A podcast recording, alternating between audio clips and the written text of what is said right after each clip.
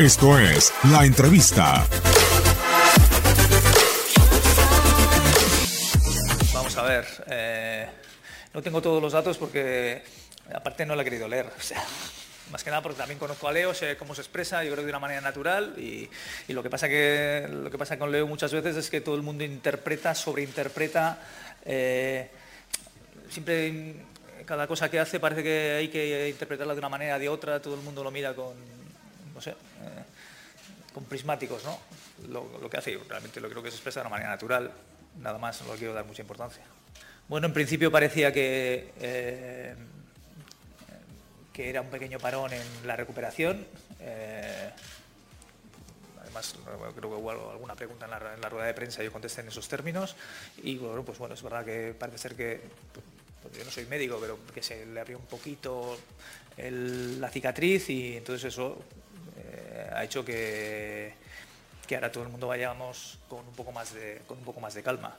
Entendemos que ya está en plazos, o estará en plazos en poco tiempo para poder volver. No sé si el martes, no lo sé, eh, quizá más adelante.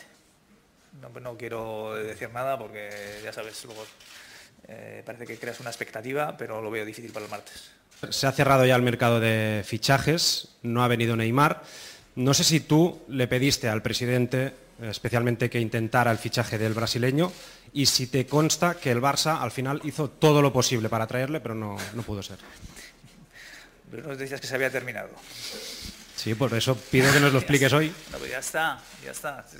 Hablamos de Neymar durante, antes del mercado, durante el mercado, al final del mercado, oye, ya está. Yo creo que ya es momento de pasar página. Neymar es un gran jugador, al que yo lo he entrenado 15 días y, y bueno, que está en otro equipo, siempre respetamos a los que están en otros, equipos, que ha habido...